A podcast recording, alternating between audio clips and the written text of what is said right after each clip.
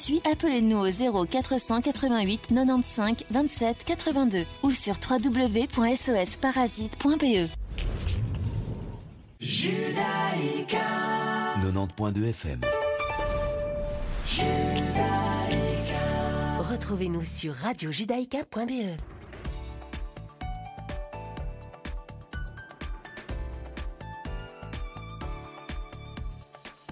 Bonjour à toutes et bonjour à tous. Il est 17h sur Radio Judaïka. Bienvenue à vous si vous nous rejoignez. Je suis ravie de vous retrouver en ce lundi 14 mars 2022 et tout de suite le flash d'information de cet après-midi. Presque trois semaines depuis le début de l'offensive russe en Ukraine et la quatrième session de pourparlers entre la Russie et l'Ukraine a commencé aujourd'hui. Juste avant, l'Ukraine a affirmé qu'elle exigerait une fois de plus une trêve immédiate dans les combats et le retrait des forces russes. On apprend par ailleurs que cette session, elle reprendra demain après une pause technique. C'est ce qu'a rapporté en tout cas Mikhailo Podoliak, hein, le négociateur de Kiev et le conseiller du président ukrainien Volodymyr Zelensky. Nous faisons une pause technique dans les négociations jusqu'à demain pour permettre des travaux supplémentaires des sous-groupes de travail et la clarification de certains termes. C'est ce qu'il a dit sur son compte Twitter. Et de son côté, le Kremlin a prévenu que l'armée russe n'excluait pas de lancer des assauts pour prendre le contrôle total des grandes villes ukrainiennes, tandis que de nombreux centres urbains sont encerclés, comme c'est le cas à Kiev. Par ailleurs, les séparatistes pro-russes de Donetsk ont affirmé aujourd'hui qu'une frappe ukrainienne avait causé la mort d'au moins 20 personnes et fait 9 blessés dans le centre de la ville. Sur son compte Telegram, la défense territoriale de Donetsk publiait des photos qui montraient plusieurs corps ensanglantés gisant dans une rue au milieu de débris. Hein. et selon cette source, les défenses antiaériennes séparatistes ont intercepté un missile ukrainien dont les débris ont ensuite touché les victimes. Dans la foulée, deux autres personnes ont été tuées à Kiev, cette fois dans des bombardements russes qui ont visé l'usine aéronautique Antonov et touché un immeuble d'habitation. C'est ce qu'a en tout cas annoncé aujourd'hui la mairie de Kiev.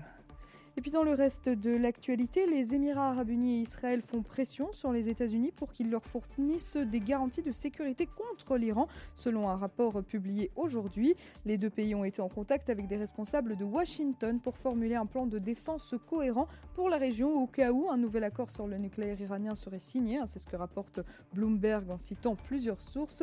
Israël et les Émirats auraient approché l'administration Biden séparément, mais ont coordonné leurs approches et selon le rapport Jérusalem Jérusalem et Abu Dhabi souhaitent que le plan comprenne le renforcement des défenses antimissiles et le partage des renseignements. Toujours selon Bloomberg, les responsables israéliens et émiratis ont exprimé leurs inquiétudes quant à la possibilité qu'un nouvel accord nucléaire donne à l'Iran une grande quantité d'argent provenant du pétrole avec lequel il pourra financer et armer ses mandataires régionaux. Et c'est la fin de ce flash. On se retrouve bien évidemment à 18h pour le grand journal de la rédaction. Et tout de suite, ne manquez surtout pas chercher l'erreur avec Isaac Franco et Richard Loeb. À tout à l'heure.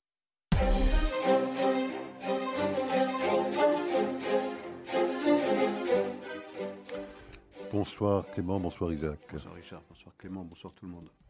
Alors Isaac, sans surprise, nous parlerons bien évidemment abondamment du dossier ukrainien et de deux autres dossiers qui sont, euh, je pense, intimement liés.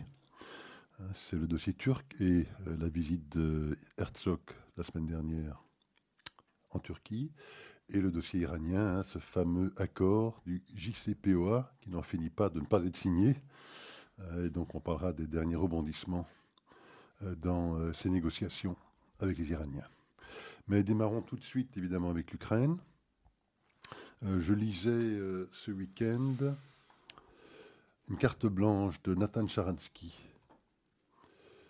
euh, qui expliquait que lorsqu'il était dans les geôles russes, euh, que celui qui euh, était le patron de, la cellule, c'était pas forcément celui qui était le plus fort physiquement, mais c'était celui qui n'hésitait pas à dégainer. à dégainer, qui n'hésitait pas à faire preuve d'une violence absolue dès lors qu'il euh, voyait que une des personnes en geôle avec lui était prêt à lui résister. Euh, pourquoi est-ce que je commence par cette carte blanche? Parce que quand on regarde le rapport de force euh, entre les Russes et l'OTAN, les Russes, ça représente 3% du PIB mondial. Les pays membres de l'OTAN, ça représente 50% du PIB mondial. En termes de population, les Russes, c'est environ 140 millions de personnes. Euh, encore une fois, les membres de l'OTAN, ou la population des membres de l'OTAN, c'est plus d'un milliard de personnes. Quand on regarde des budgets militaires, euh, je crois que la Russie, c'est 60 ou 70 milliards de dollars par an. Le budget cumulé des membres de l'OTAN, c'est plus de 1000 milliards de dollars par an. Euh, donc le rapport de force est clair, net et évident. Et pourtant, et pourtant, Isaac, la peur ne semble exister que dans un seul camp. Pourquoi? Oui, c'est une belle image, celle de euh, Elle, euh, en tout cas, elle résume fort bien euh, ce à quoi nous assistons. Le voyou de la cellule, qui n'est pas le plus fort, mais qui, lui, n'hésitera pas un instant à dégainer son couteau et à le planter dans celui qui lui résiste et les autres sont tétanisés même s'ils sont ensemble et qu'ils sont plus forts. C'est une, bonne image. Le problème, c'est un problème de volonté. C'est pas, pas une question de, poids économique, de poids financier, de, euh, de poids militaire. On le voit bien. On le voit bien. Vous rapportez euh, les 67 milliards de budget de la défense euh, russe par rapport aux 1000 milliards de l'OTAN, ça fait 13 ou 14 fois, 13 ou 14 fois plus. Le problème, c'est que du côté de l'Occident, on s'adosse sur l'idée que le droit, c'est la force. Right is might. Et en face, vous avez quelqu'un qui s'adosse sur une autre philosophie, c'est might is right. La force, c'est le droit. Et ça change tout évidemment. Lorsqu'on a pour argument le droit et qu'on a les moyens pour le faire respecter, mais qu'on n'y recourt pas, ou qu'on hésite, qu'on est pusillanime face au recours à la force, eh bien, euh, la personne que vous avez en face de vous, elle s'en trouve enhardie. Et c'est ce qui se passe. Le problème de l'Occident, c'est qu'il vit toujours sur ce, cet accord euh, Kellogg-Aristide Briand de 1928 après la Première Guerre mondiale. La Première Guerre mondiale, c'était euh, censé être la der des der. Et on a mis la guerre hors la loi. Et on a décidé, on a décidé que tout peut se résoudre par le biais de la négociation. Tout. Et avec quelque adversaire que ce soit, avec quelque ennemi que ce soit, le, les accords Kellogg-Briand disaient très clairement la guerre n'existe pas, il faut l'écarter de tout différent que euh, un pays pourrait avoir avec un autre. La diplomatie, la politique, la négociation va résoudre le problème. Aujourd'hui, euh, on sait ce qu'il en a coûté, on sait ce que cette naïveté a coûté, puisque les accords Kellogg-Briand, c'est 1928, 1939, on sait ce qu'il en a été. Et aujourd'hui, on est encore dans cette naïveté. On vit encore en Occident dans l'idée que, et on l'entend dans la bouche de chacun des responsables occidentaux, la négociation, la négociation, rien que la négociation, la politique, c'est la seule manière de sortir de cette impasse. C'est possible d'ailleurs que maintenant, on est arrivé dans une situation où seule la négociation permettra de sortir de l'impasse, mais non pas parce que la volonté de l'Occident est forte, mais c'est parce que les Russes se trouveront vraisemblablement acculés à, à, négocier parce que de cette guerre qui se voulait être une guerre éclair, eh bien, euh, cette guerre s'installe et euh, qu'elle risque de durer infiniment plus longtemps que ce que les Russes escomptaient. et donc plus coûteuse, pas seulement en hommes, pas seulement sur le plan économique, mais sur le plan également de l'autorité du chef du Kremlin euh, par rapport à son propre peuple. Il y a déjà des craquements qu'on observe à Moscou, puisqu'il y a une émission de la télévision publique. Désormais, il n'existe plus d'autres télévisions, puisque toutes les chaînes de télévision ont dû fermer, euh, terrorisées qu'elles sont par la menace d'un emprisonnement de 15 ans si elles contreviennent à au narratif du Kremlin, mais dans une émission tout à fait officielle de la radio, de la télévision russe à Moscou, eh bien, on a entendu les, les, premières voix, je ne vais pas dire dissidentes, mais discordantes, qui interrogent euh, l'aventurisme de, Poutine et, l'invasion de, l'Ukraine. Donc, la vraie question, c'est celle-là. Nous l'avons déjà illustré plusieurs fois. C'est euh, c'est une question de volonté. Euh, vous pouvez avoir les plus belles armes du monde, les plus sophistiquées, du monde, mais s'il n'y a pas une volonté politique euh, et une crédibilité qui laisse penser à votre adversaire que vous êtes prêt à utiliser cette force, en dernier recours, certes, toujours, mais que vous n'hésiterez pas à le faire. S'il n'y a pas d'autres moyens, ben, l'autre personne, votre ennemi, eh bien, il se sent encouragé à, aller de l'avant. Et c'est ce à quoi on assiste. C'est un problème de volonté, c'est un problème un problème mental. On le disait la, la fois dernière.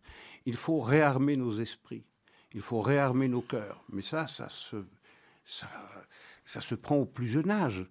Ça se prend au plus jeune âge. Aujourd'hui, qui est-ce qui a envie d'abandonner son individualisme, euh, euh, son jeu euh, vidéo PlayStation, et jouer trois heures devant, et les réseaux sociaux, et son petit confort et, qui a envie d'abandonner cela? C'est ça la question. Il faut réarmer les esprits. Donc ça se prend depuis le début. Je veux dire, les valeurs que nous avons, elles sont précieuses, bien évidemment. Mais euh, elles doivent d'autant plus être défendues qu'elles sont précieuses. Or, aujourd'hui, on fait comme si elles étaient acquises. Mais on vit dans deux mondes différents. Deux perceptions de la réalité, deux perceptions de l'histoire différentes, deux perceptions du droit, encore une fois. Je le disais, right is might en Occident, might is right chez tous les ennemis de l'Occident. Euh, alors, je crois qu'il y a peut-être un distinguo à faire quand même. Euh, entre l'Europe et, les États-Unis. Euh, c'est que l'Europe euh, a beaucoup de mal à investir les montants requis dans la propre défense du continent européen. Euh, ça fait de nombreuses années que les présidents américains insistent pour que chaque pays européen investisse les, les 2% de leur richesse nationale dans les armées, chose que très peu de pays ne respectent. Donc on sait que malgré les 200 ou 250 milliards investis ici en Europe, collectivement, entre les 27, même 28 pays, parce que la Grande-Bretagne fait partie de ce budget des 250 milliards, on sait que cette euh, déperdition, si je puis dire, de ce budget entre 28 pays fait que bon, l'efficacité de ce qui est construit ici en Europe est extrêmement faible. Et donc, on, il y a la peur, et puis il y a peut-être aussi une réalité, qui est que c'est vrai que face à la Russie, il n'est pas certain que l'Europe ait les moyens seuls de se défendre efficacement. Donc il y a le côté européen où la peur existe, mais aussi une réalité euh, militaire euh, qui euh, peut-être justifie cette peur. Mais côté américain, juste pour terminer, côté américain, parce que là je crois qu'il y a quand même un gros distinguo à faire, il nous avait habitués quand même à autre chose. En tout cas, le parti républicain. Il n'y a pas si longtemps, on se souviendra que les Américains étaient intervenus en Irak. Ils avaient, je pense, envoyé 400 ou 500 000 hommes mhm. pour intervenir en Irak. Ils sont intervenus en Afghanistan avec des moyens considérables. Enfin, à de nombreuses reprises, sous d'habitude des administrations républicaines, les Américains n'ont pas hésité à utiliser la force.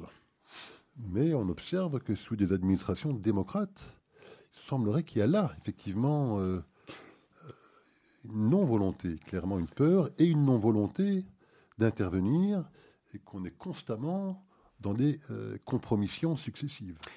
Alors, ça commencerait peut-être avec Obama et la Syrie. Sans doute. Mais il y a aussi un, distinguo à faire entre les démocrates et les républicains. il n'y a pas que les démocrates que... les républicains aussi sont isolationnistes. Euh, le plus isolationniste des présidents qu'on ait connus récemment, c'était Donald Trump.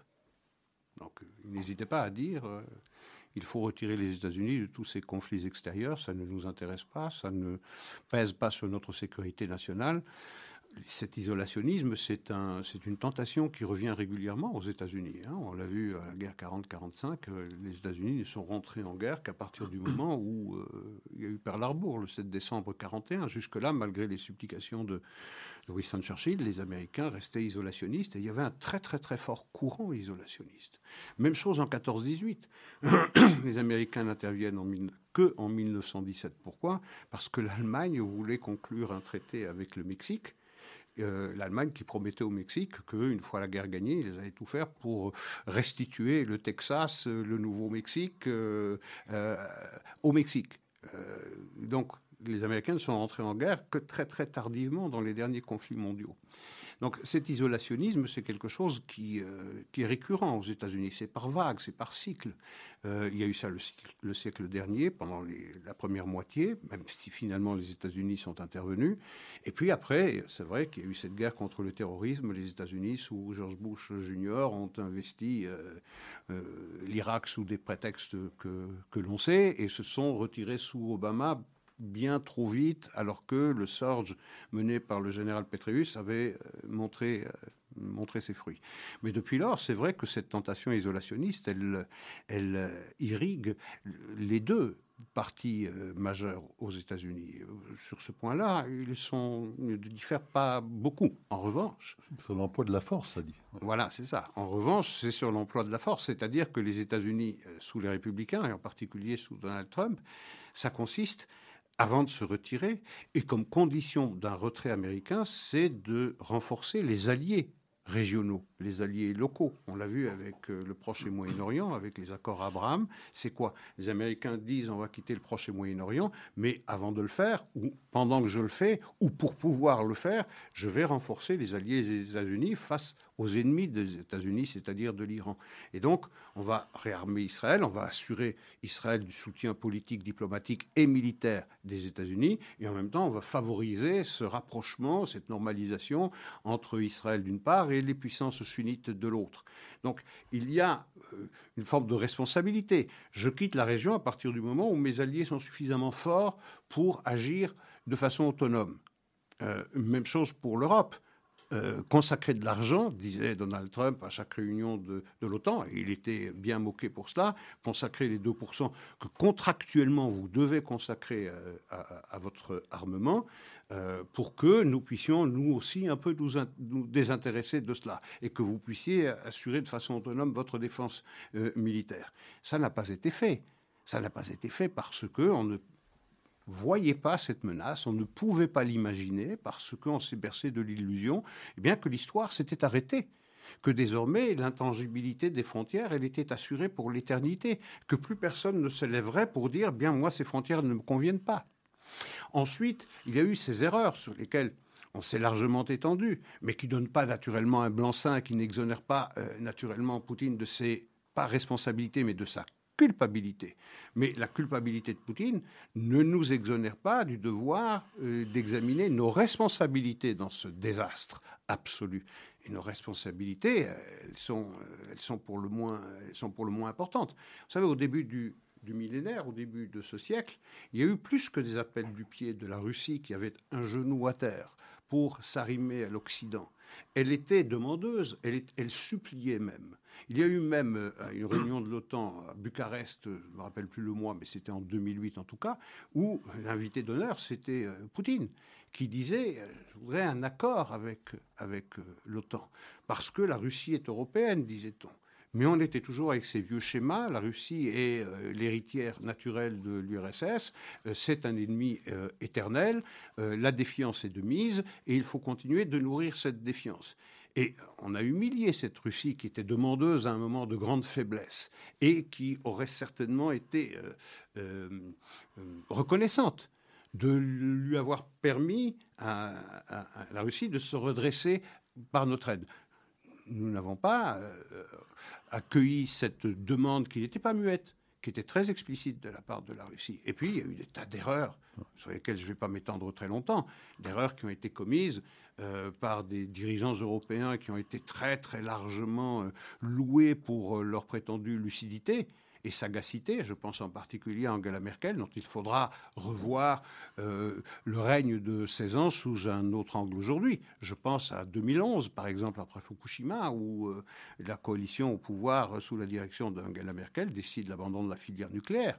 Je pense à Nord Stream 1, je pense à Nord Stream 2, je pense au conflit d'intérêts où l'ancien chancelier de la République fédérale, Gerhard Schröder, aussitôt euh, qu'il a quitté son fauteuil, il est encore tiède, son fauteuil, que, euh, eh bien, il devient le patron de Rosneft et qui, euh, qui dirige Nord Stream 1 et Nord Stream 2, qui assure la dépendance de l'Allemagne sur le plan énergétique par rapport à la Russie.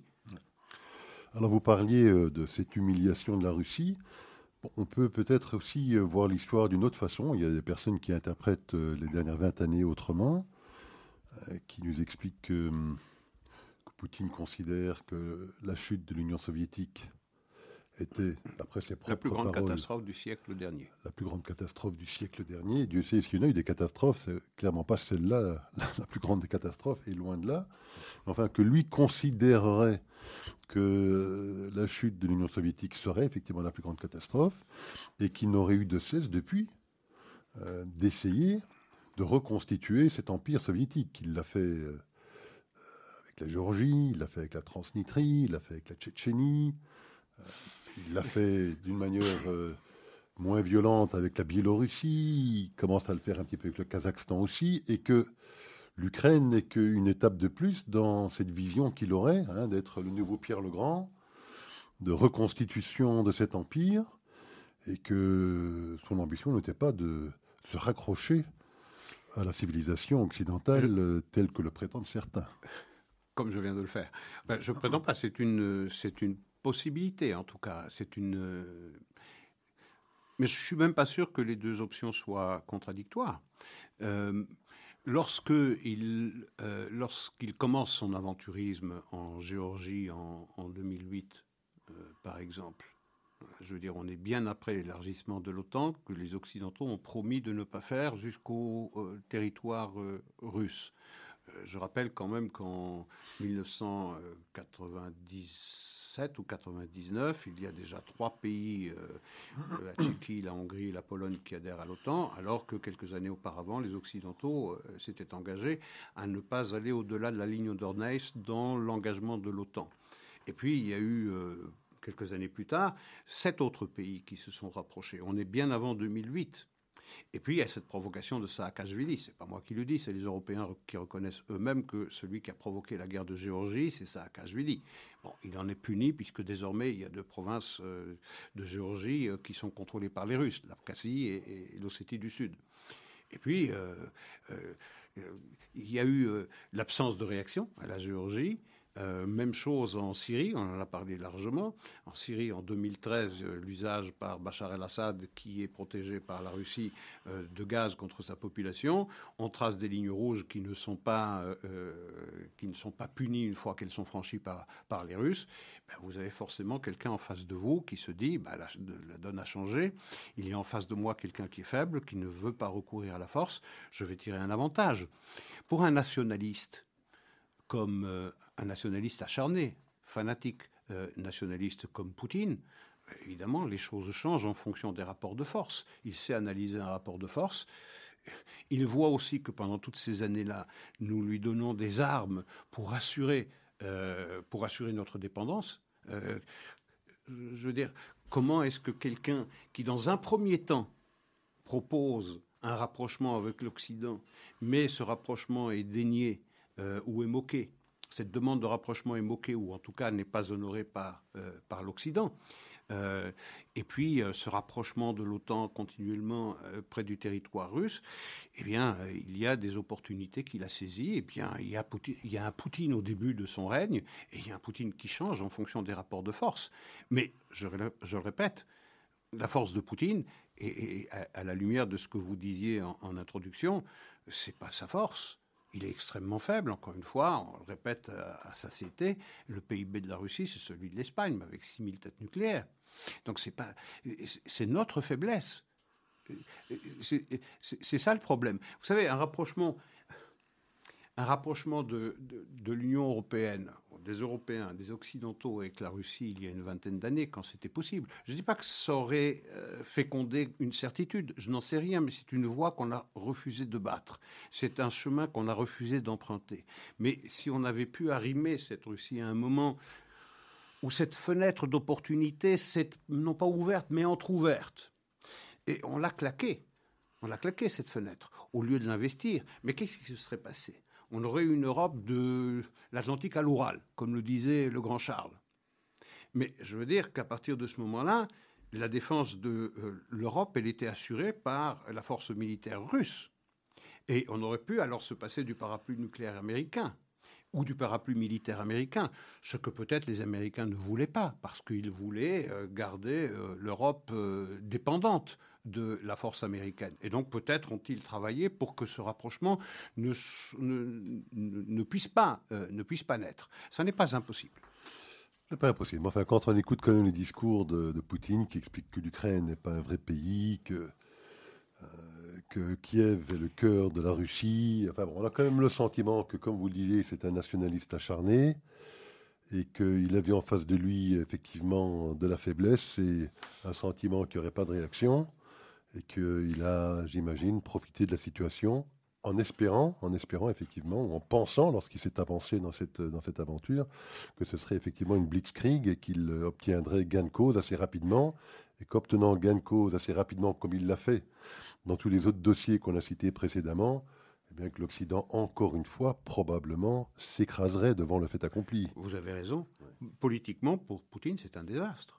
Je veux dire, l'Ukraine n'était pas un pays, n'était pas une nation. Je veux dire, aujourd'hui, euh, l'Ukraine, tous les jours, chaque heure qui passe, prouve que c'est une nation.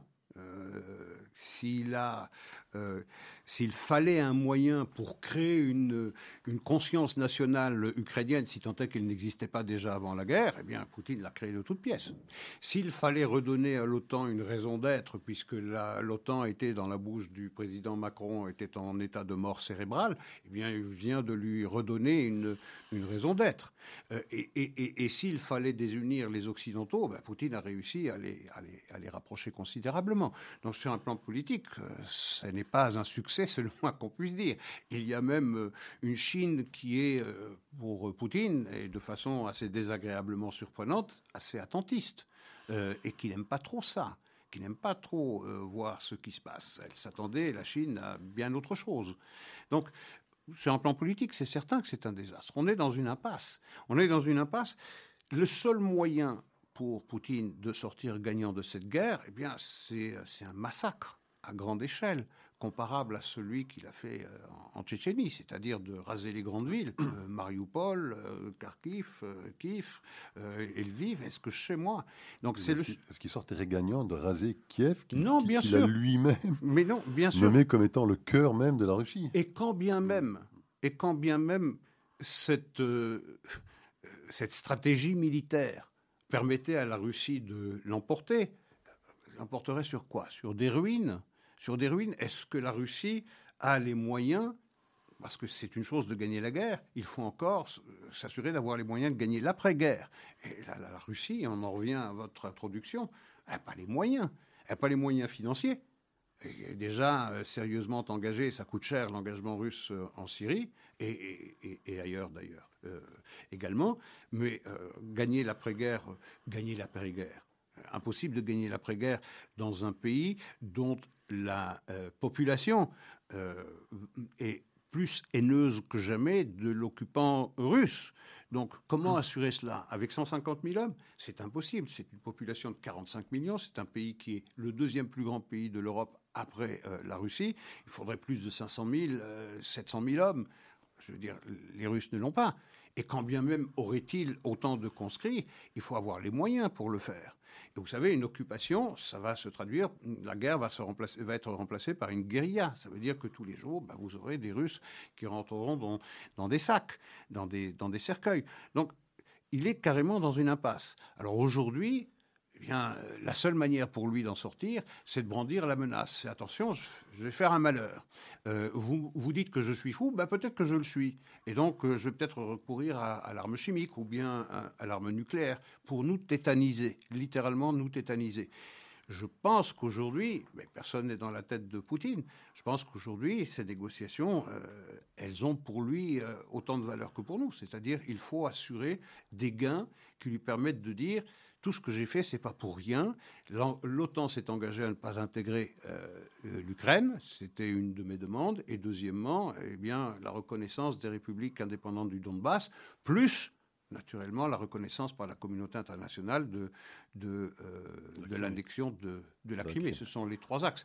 S'il a satisfaction sur ces trois points, je pense qu'il se retirera alors on aurait tendance à dire tout ça pour ça. Hein. Si, euh, mais tout ça, ça que ça aboutit, oui, mais c'est en même temps ce qu'il demandait avant la guerre. avant la guerre, c'est qu'il, euh, trois jours avant la guerre, le 21 février, il reconnaît l'indépendance des deux euh, républiques séparatistes, enfin du, Donbass. Euh, il demande l'engagement de l'OTAN de ne pas intégrer l'Ukraine et il demande la reconnaissance de la Crimée. C'était les exigences qu'il avait avant la guerre. Ça a été refusé. Ben, il essaye de l'obtenir par la guerre. Alors il est dans une impasse, Isaac, mais ah, nous, nous sommes dans la mi-émission. Et donc nous allons avoir le bonheur d'écouter une nouvelle composition de Clément.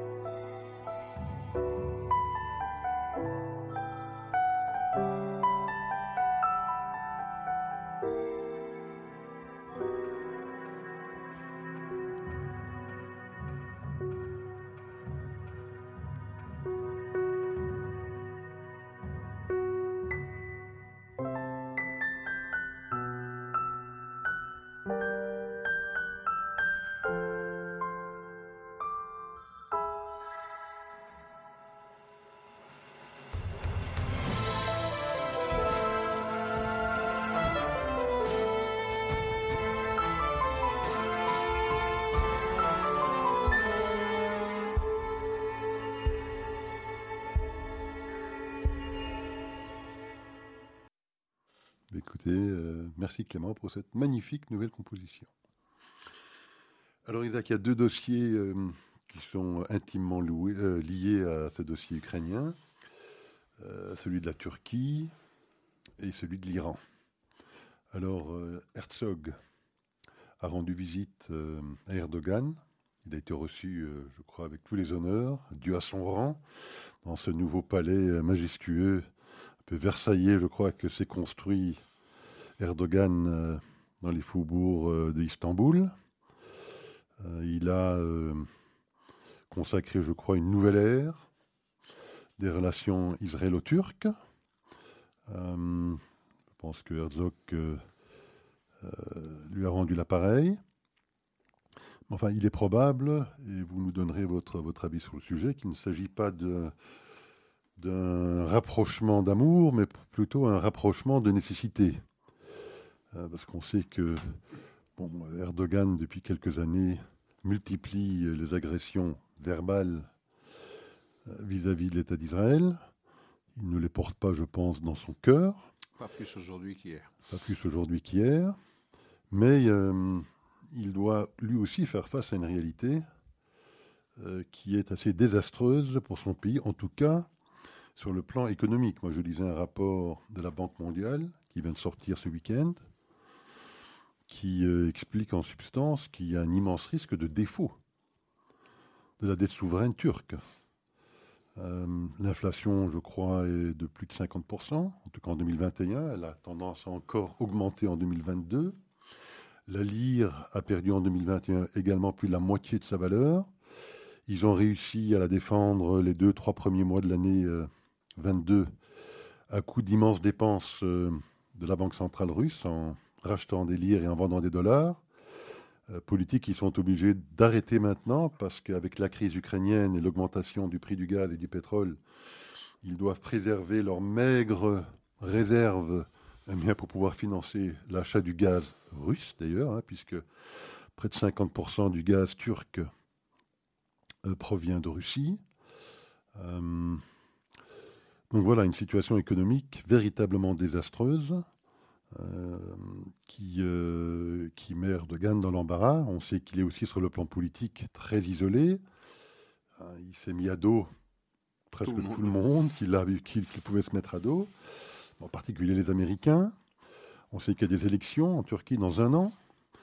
Donc j'imagine que ce revirement vis-à-vis d'Israël a des motifs plus politiques que amoureux.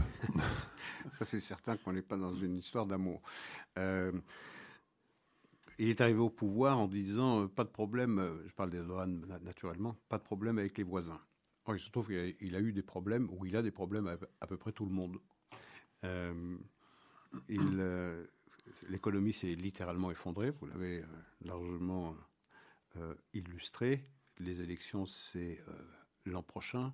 Et donc, il importe plus que jamais pour les Turcs de se rabibocher avec tous ceux qu'il avait déclarés ennemis jusqu'il y a très peu de temps. Hein. Il n'y a pas que Israël qui était dans la ligne de mire de Erdogan. Il y avait les Émirats arabes unis pour avoir normalisé leurs relations avec, euh, avec Israël. Il y avait l'Égypte, il y avait l'Arabie saoudite, il y avait à peu près tout le monde. Et aujourd'hui, euh, eh bien, la diplomatie turque euh, est au service d'un rapprochement avec tous, ces, pays avec lesquels la Turquie était jusqu'il y a très peu de temps froid. Et, donc, on a vu des délégations russes aller aux Émirats arabes unis, en Arabie saoudite, en Égypte aussi. Et puis, euh, bah, il y a ce rapprochement où euh, ces appels du pied de, euh, aux Israéliens pour essayer de, relancer des relations qui, depuis 2010 et l'affaire du Mavi Marmara, ont du mal à retrouver la splendeur qu'ils avaient avant que avant Erdogan ne se laisse aller à son délire antisémite. Euh, alors évidemment qu'il y a...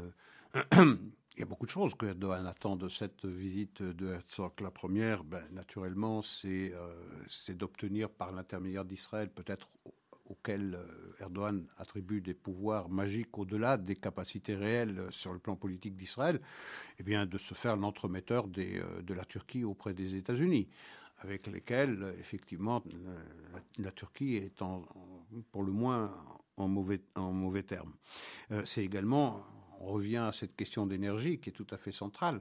La Turquie, vous le rappeliez, dépend à 50% du gaz russe. Elle aimerait bien, eh bien soulager cette euh, dépendance en bénéficiant du gaz israélien. C'est pour ça qu'il fait la promotion d'un gazoduc qui partirait des côtes israéliennes jusqu'à la côte turque plutôt que de passer par, euh, par Chypre et puis la Grèce continentale et puis l'Italie et puis les marchés européens. Donc il y a ce besoin-là. Euh, mais je veux dire, c'est un prêté pour un rendu. C'est du donnant-donnant. Euh, ce que les Israéliens attendent, et ils ne se font guère d'illusions sur le personnage.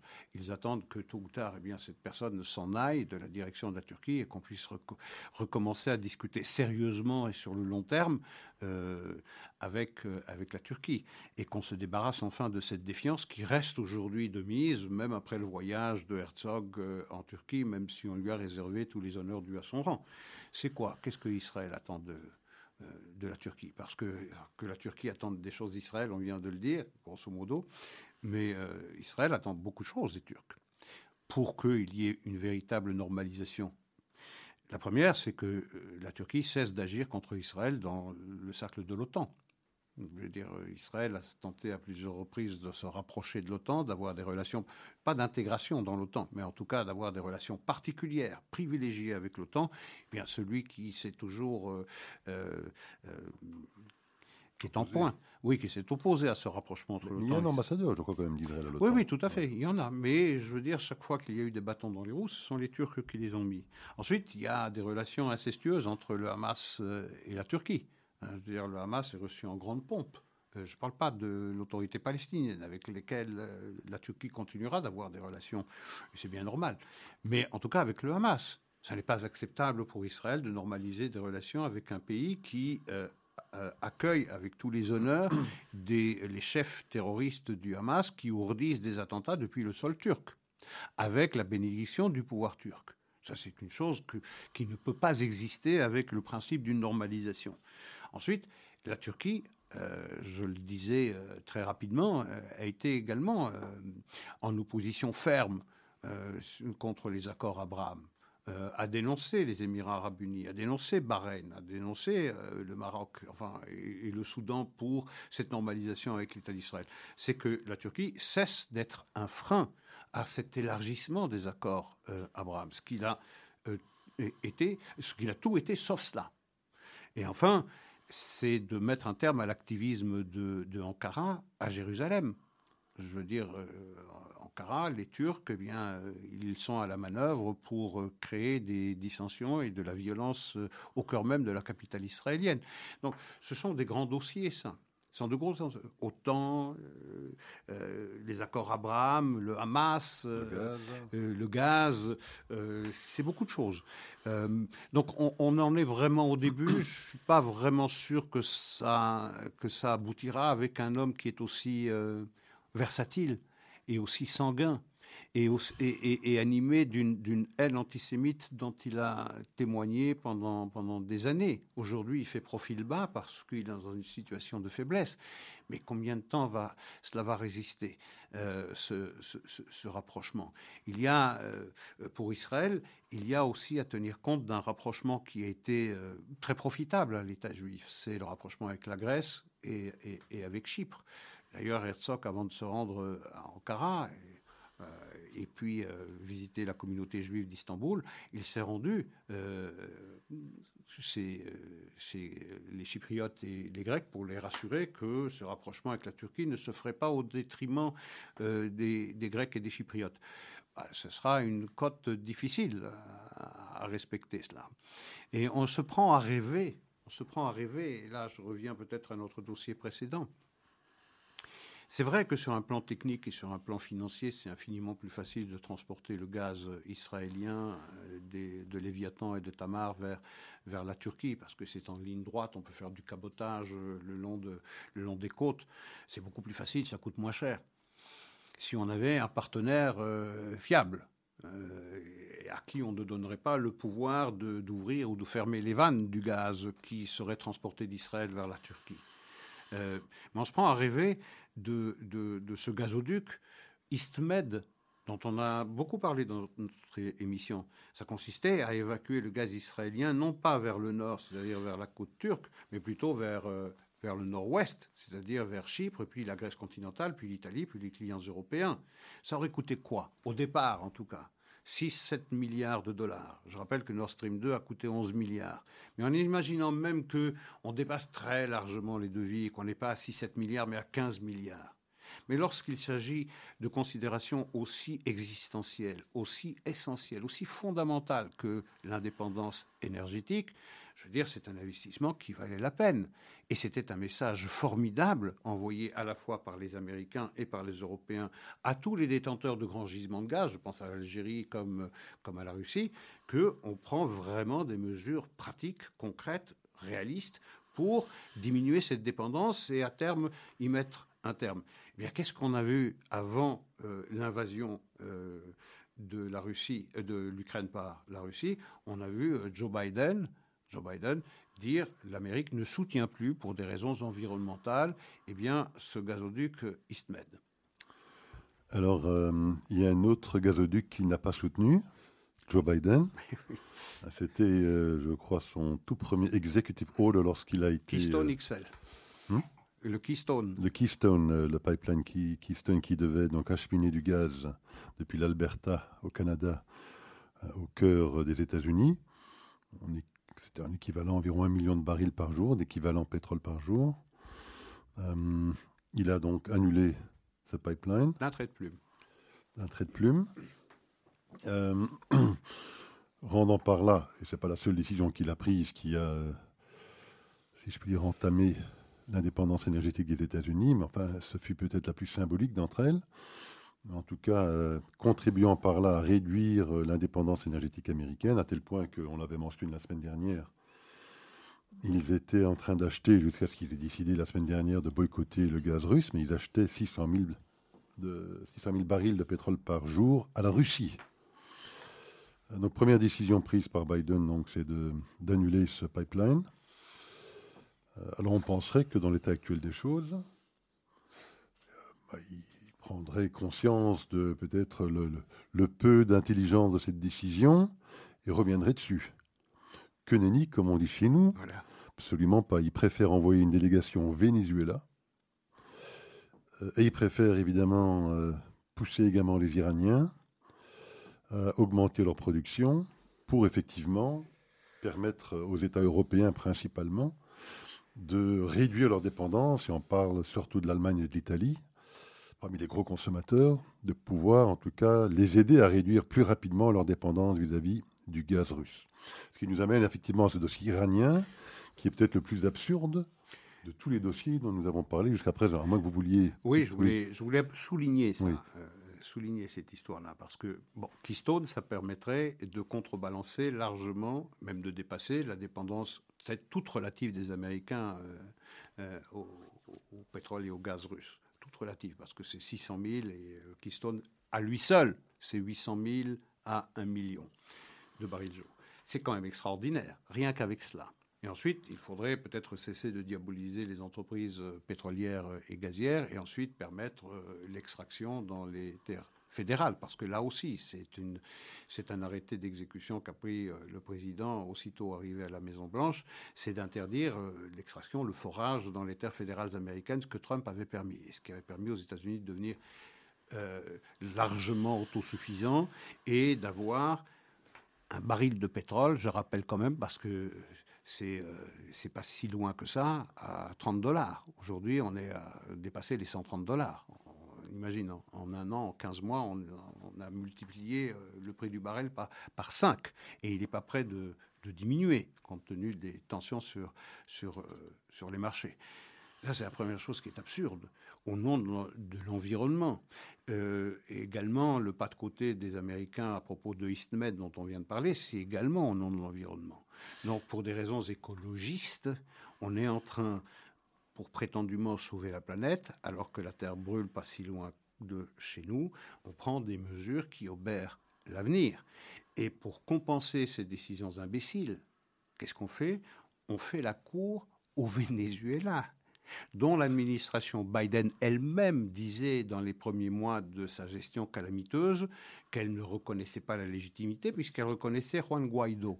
Aujourd'hui, eh bien, euh, on revient la queue entre les jambes à Caracas pour les supplier de mettre plus de produits énergétiques sur le marché pour peser sur les prix.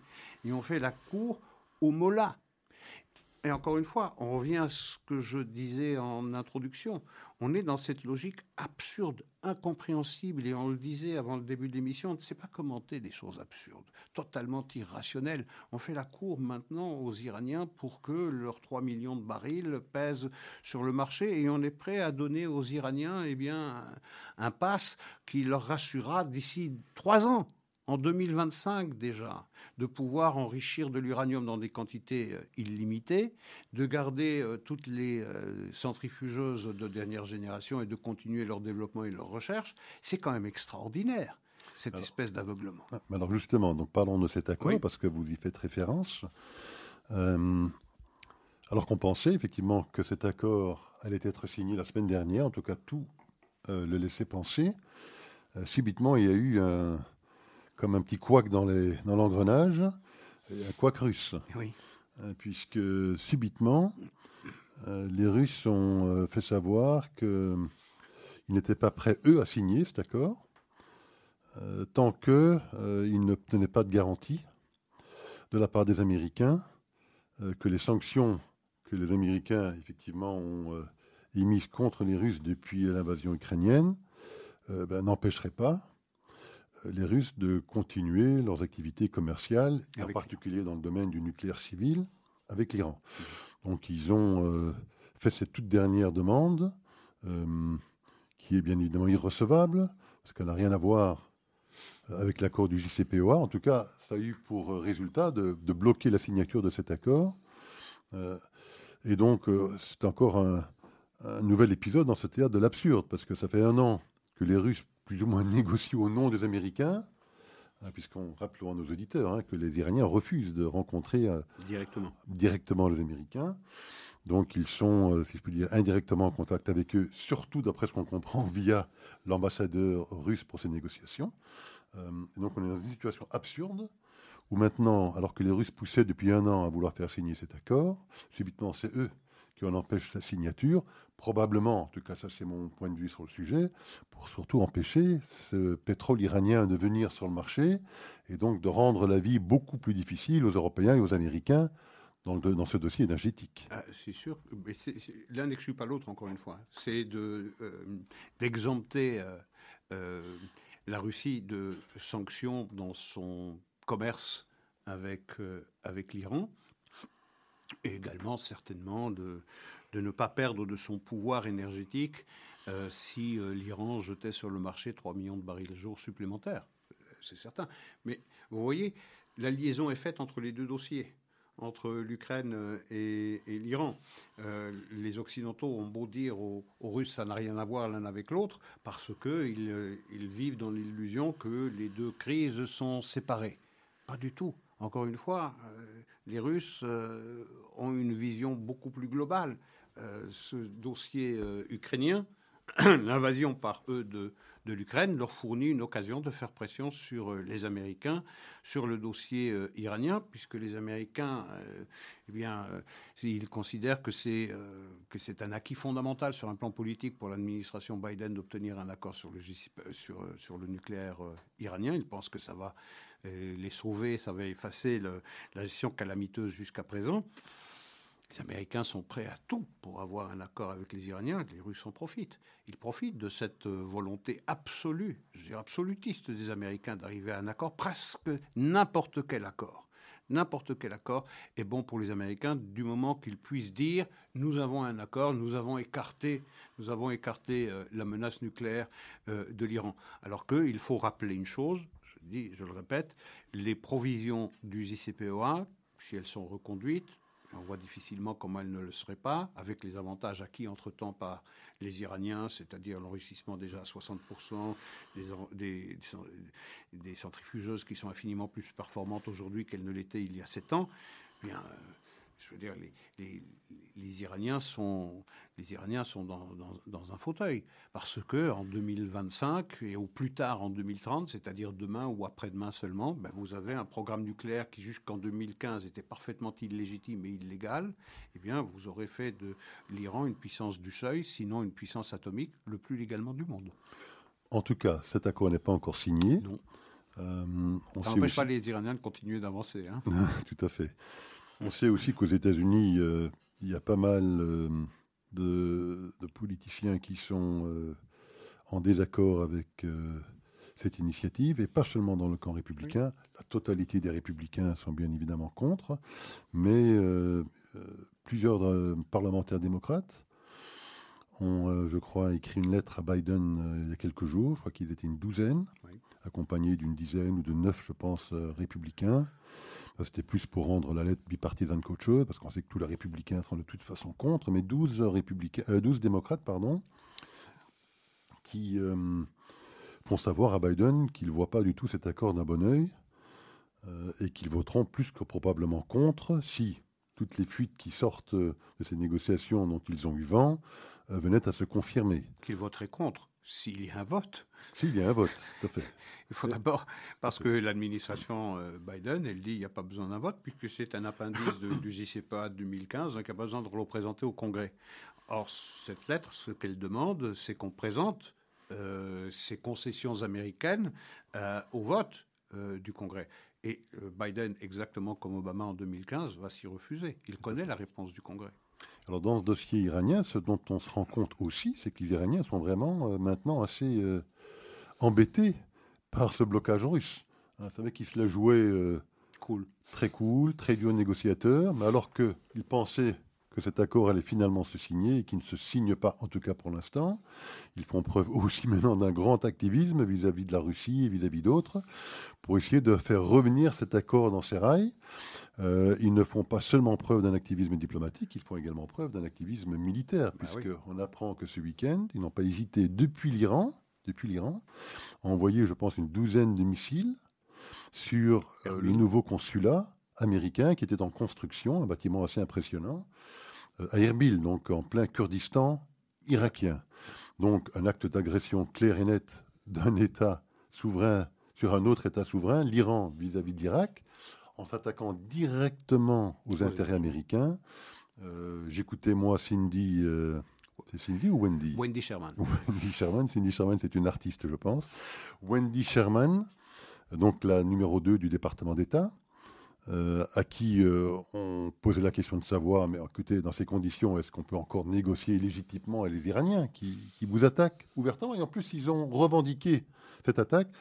Elle a expliqué que non, les renseignements américains euh, étaient arrivés à la conclusion qu'ils ne nous visaient pas. Qu'ils ne nous visaient pas, alors que le bâtiment en question est touché et qu'il n'y avait strictement rien d'autre dans les parages qui était susceptible d'être visé par les Iraniens. Ah On vous crache à la figure et vous dites quoi? Il pleut. C'est à peu près ça. Donc euh, vous dédouanez les Iraniens d'une responsabilité qu'ils revendiquent. Ils revendiquent, ils disent c'est nous. Ils se cachent même plus derrière euh, les milices populaires irakiennes pro-iraniennes. Ils se cachent pas derrière les Houthis ou derrière le Hezbollah. Non, non, non. Ils le disent, c'est nous, on l'a fait. Et depuis notre territoire agression d'un État contre un autre État visant explicitement des intérêts américains. Et ça passe pour les Américains. C'est dire, ça bombe dans le sens que je développais tout à l'heure, c'est dire la volonté américaine d'arriver à tout prix, à n'importe quel prix, à un accord avec un État qui, jusque à hier ou avant-hier, leur balance 11 missiles sur leur représentation dans le Kurdistan irakien.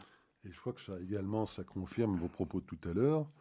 Euh, cette faiblesse américaine euh, a des conséquences désastreuses. Hein. On voit également euh, la Corée du Nord qui a repris ses essais, de, essais nucléaires et de missiles balistiques. Je crois qu'ils en ont fait plus en 2022 qu'ils n'en ont fait en toute l'année 2021. on voit la France qui quitte le Mali, remplacée par cette fameuse milice Wagner. enfin, on a l'impression, on voit l'Arabie Saoudite et les Émiratis qui refusent de répondre même au téléphone de Biden. On a vraiment l'impression que tout est en train de se déliter. Mais c'est le cas. Euh, Mais c'est le cas. C'est quelque chose. Encore une fois, la force de ces gens-là qui pèsent pas grand-chose, encore une fois, sur un plan militaire, sur un plan euh, économique, sur un plan financier, leur force, c'est notre faiblesse. C'est notre faiblesse. Et quand je dis notre faiblesse, nous, Européens, nous sommes tellement dépendants des Américains que nous parlons de la faiblesse américaine. Euh, elle est patente elle est évidente. Je veux dire, c'est une gestion calamiteuse, ce qui se passe à Washington. Il n'y a plus personne qui accorde le moindre crédit à, Joe Biden. Mais on a peur de le critiquer tout, simplement parce que parce qu'il a permis Biden de se débarrasser de, Donald Trump. Mais je veux dire, les années qui nous séparent de 2024 vont être des années de tous les dangers. Je veux dire, on va passer d'un danger à un autre parce que aujourd'hui, ce sont les Russes, euh, et aujourd'hui les Iraniens, demain peut-être la Corée du Nord, après-demain la Chine. Les défis ne vont pas manquer pendant les mois qui viennent. Tout à fait. Isaac? À la semaine prochaine. Du... Non, pas tout à fait. Peut-être ah un petit coup de cœur, un, petit coup, de gueule. Vous avez une minute ou deux. Euh, oui, un petit coup. Amnesty International, peut-être. Voilà. Peut-être nous avions le même Amnésie internationale. nous avions le même coup de le même coup de gueule. Évidemment, c'est Amnesty International, le directeur de Amnesty International États-Unis, Paul O'Brien, qui estime que Israël euh, peut exister, mais ne peut pas exister en tant qu'État juif. En tant qu'État juif. C'est extraordinaire. extraordinaire ce témoignage d'antisémitisme pur, pur, qui dénie aux juifs le droit d'avoir un État qui leur a été accordé au regard du droit international, encore une fois. tout, Ça, c'est quelques semaines après euh, cet infâme euh, rapport scélérat qu'ils nous ont sorti, tout, à fait. où ils accusaient Israël d'être un État euh, Mais c'est dire comme l'antisémitisme mainstream est de plus en plus accepté banalisé dans l'espace politique euh, euh, américain. Et ça, c'est quelque chose de très, très, très préoccupant pour les Israéliens qui cherchent à garder, qui cherchent à avoir un, soutien bipartisan aux États-Unis. Ils l'ont côté républicain, c'est certain. Il est de plus en plus contesté, discuté du côté démocrate, parce que les modérés, eh bien, sont en train de quitter le navire. Le dernier, c'est Ted Dutch, qui est euh, un représentant démocrate euh, à la Chambre des représentants, et des plus grands défenseurs d'Israël, qui prend sa retraite. Il ne va pas se représenter aux élections du midterm. Il va diriger l'AJC, c'est l'American Jewish euh, Committee. Mais donc c'est une voix de moins en faveur d'Israël et c'est une voix de plus en faveur du caucus dit progressiste qui pèse de plus en plus lourd dans les décisions et dans l'alignement du Parti démocrate sur les thèses les plus radicales. Tout à fait. Écoutez, ce sera pour le coup le mot de la fin, Isaac. Bonsoir à tout le monde. À la semaine prochaine. Au revoir. Merci.